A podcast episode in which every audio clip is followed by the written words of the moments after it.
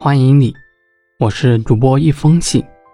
一封信好比人的一生，里面有着过去、现在和未来。遇见你，只是刚好在人生最自由的时光。我有故事，你有什么呢？期待与你相遇。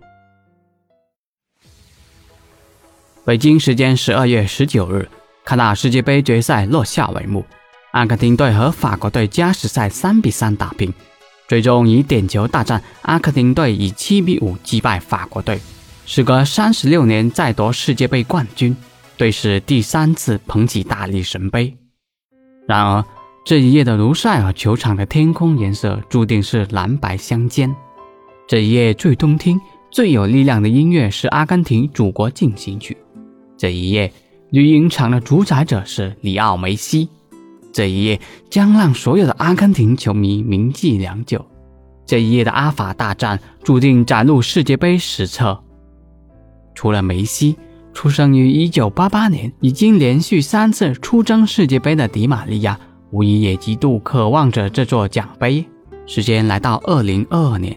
作为阿根廷队内所剩无几的经历过2014年功败垂成的八零后老大哥，迪玛利亚在攻入第二粒进球后，正如他的名字所代表的天使一样，犹如天使下凡般的向球迷做了比心手势，激动的泪水此刻夺眶而出。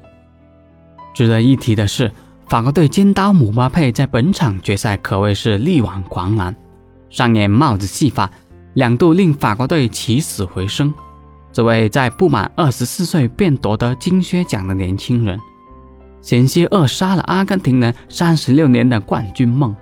赛后，在现场观赛的法国总统马克龙扶着姆巴佩的胳膊，并对他说：“你才二十四岁，你是本届世界杯的金靴，你已经赢得一座世界杯，并且今年又进了决赛，很了不起了。”这一步。阿根廷人走了整整三十六年。自一九八六年以来，阿根廷人向大力神杯发起过整整八届世界杯的进攻，几代人铩羽而归，泪与汗水浸透了蓝白军团，但他们依旧顽强。阿根廷人的世界杯之旅，是在每一次跌倒失意后，拍拍衣服上的尘埃，鼓起勇气，再度开启征程。从一九九零年开始。三十二年间，阿根廷国家队涌现出无数的超级巨星：风之子卡尼吉亚、王子雷东多、战神巴蒂，能在邮票上跳的里克梅等人，在世界杯舞台上留下光辉一笔。但是，孤掌难鸣的卡尼吉亚、倒地哭泣的巴蒂、无奈的里克尔梅，只能将“阿根廷别再为我哭泣”写入历史。身上蓝白依旧。身旁队友如梭，为了这座金杯，梅西努力了整整五届世界杯。二十年时光如弹指一挥间，转瞬即逝。眼见队友从七零后换到了零零后，而他的赤子之心从未改变。原本跟在大哥们身后的稚嫩金童，在岁月的积累中逐渐成长为阿根廷队的领袖。眼神不再青涩，而留了多年的络腮胡。已然成为胜利的象征。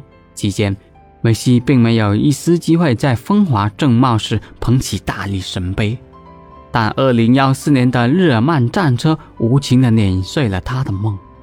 经历三千零七十九天的等待，天才如梅西凭借着钢铁般的意志，在这一刻封王。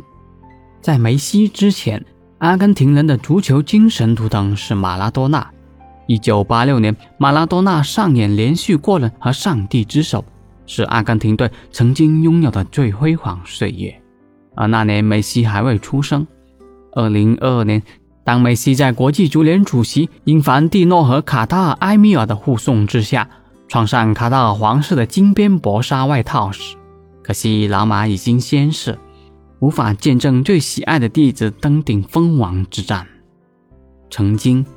葡萄牙的 C 罗是实力最接近梅西同时代的球星，然而，或许只有 C 罗不屈不挠的追赶，才让人们曾经以为他们是平起平坐的绝代双骄。二零幺四年，梅西与大力神杯擦肩而过，而2022年，梅西终于可以亲吻这座代表至高荣誉的奖杯。面对来之不易的最终胜利，梅西在赛后激动地表示：“这太疯狂了，竟以这种方式夺冠！我非常想要这一个冠军，我知道上帝会把它给我。